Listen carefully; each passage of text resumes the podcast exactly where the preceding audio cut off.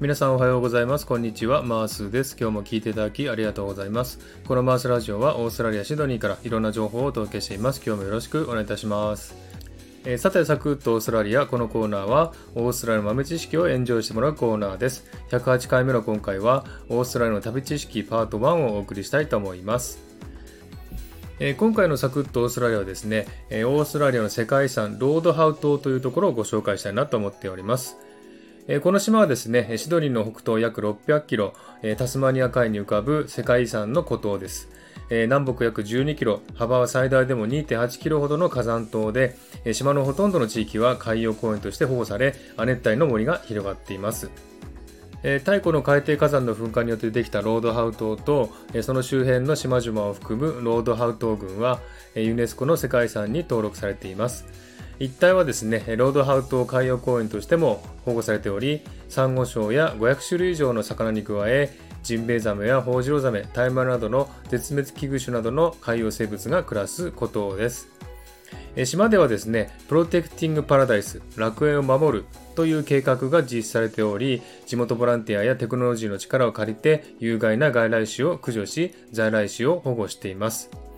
また、ここを訪れる旅行者はわずかしかいません。その理由はですね、フライトチケットが片道わずか2時間弱にもかかわらず、往復で1000ドルを超える値段のため、気軽に行くことはできません。これだけ予算があれば、シドニーと東京の往復チケットが買えます。また、島内の滞在でもキャンプは禁止されており、高いホテルに泊まらないといけないため、最低でも4日間で1人2000ドル、日本円で約16万円の予算がいります。人口は400人、さらに観光客は最大で400人まで制限されているため、ハイシーズンに訪れても混んでることは決してない贅沢な島です。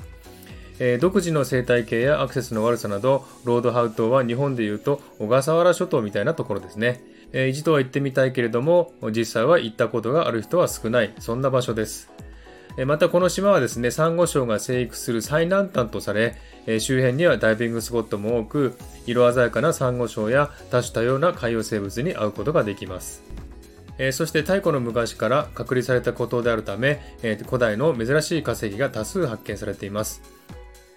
また、ヤンバルクイナの仲間であるロードハウクイナをはじめ、絶滅に瀕した種を含む168種の鳥が生育するなど、オーストラリアのガラパゴスとも呼ばれています。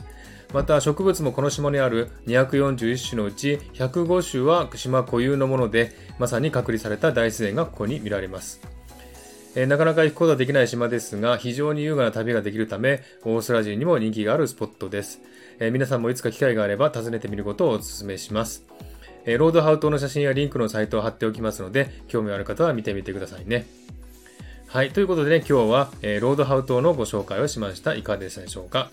えー、では今日はこの辺で終わりにしたいと思います。今日も聴いていただきありがとうございました。ハートボタンポチッと押してもらえたら嬉しいです。ではまた次回お会いしましょう。Cheers!